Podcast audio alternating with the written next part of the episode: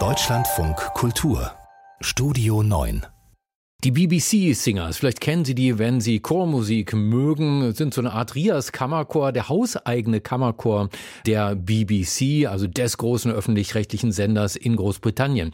Und diese BBC-Singers, die sollen nun abgeschafft werden. Die BBC sagt, ja, wir sparen beim hauseigenen Klangkörper als neue Strategie, um im Feld der klassischen Musik agiler zu werden. Das glaubt ihr nicht jeder. Die britische Kulturszene reagiert erwartungsgemäß erschüttert. I've been in the group 26 years and um, I've loved, I've loved it all. Zum 90. Geburtstag produzierte die BBC noch einen Glückwunschfilm für die BBC Singers. Langjährige Chormitglieder sprachen über ihre Liebe zur Arbeit, zu ihrem Ensemble und über das erhebende Gefühl, mit der eigenen Stimme zu einem vollen Klang beizutragen. And making a massive contribution towards that sound can't be beaten.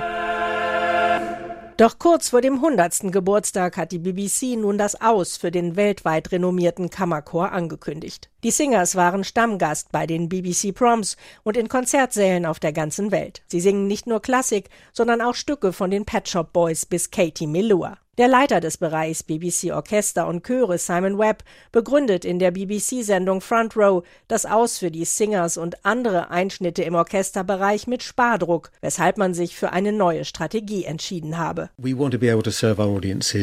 wollen unser Publikum an verschiedenen Orten erreichen und auch dort, wo wir noch nicht sind.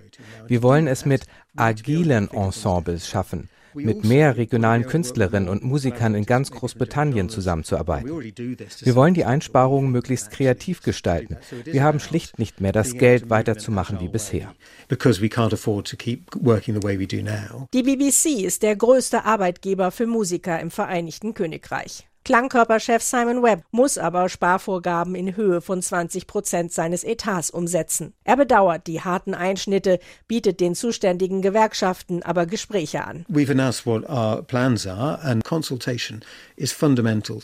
Unsere Pläne liegen auf dem Tisch, jetzt müssen wir drüber reden. Dass die BBC Singers doch verschont bleiben könnten, scheint aber eher unwahrscheinlich. Bei Twitter formiert sich derweil ein Sturm der Entrüstung. Der Dirigent Leo Hussein schrieb etwa Wo auch immer ich in der Welt Welt mit Amateurchören arbeite, erwähnen alle immer die BBC-Singers und wie sehr sie diesen professionellen Chor bewundern. Die BBC unterschätzt das internationale Prestige und die Anerkennung, die ihre Ensembles ihr bringen. Und diese Frage stellen sich viele. Stimmt da die Kosten-Nutzen-Rechnung?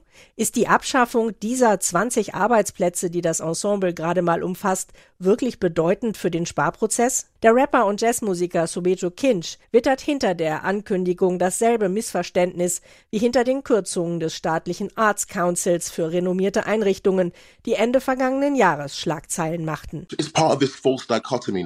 Da wird dieses falsche Narrativ erzeugt, dass man neue Publika nur erreichen könne, wenn man Mittel für festangestellte professionelle Künstler streicht als könne man manche Communities nur ansprechen, wenn man Standards senkt.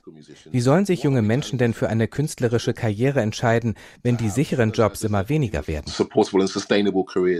Dabei will die BBC nach Abwicklung des Chors gezielt ein Talentprogramm für Chornachwuchs aufsetzen. Naomi Pohl von der Musikergewerkschaft MU möchte aber erstmal um jeden bestehenden Job kämpfen. Es müsse einfach andere Sparmöglichkeiten geben. There's got to be other ways to make cuts. We'll just be trying to save as many jobs as possible. Aus London Gabi Biesinger.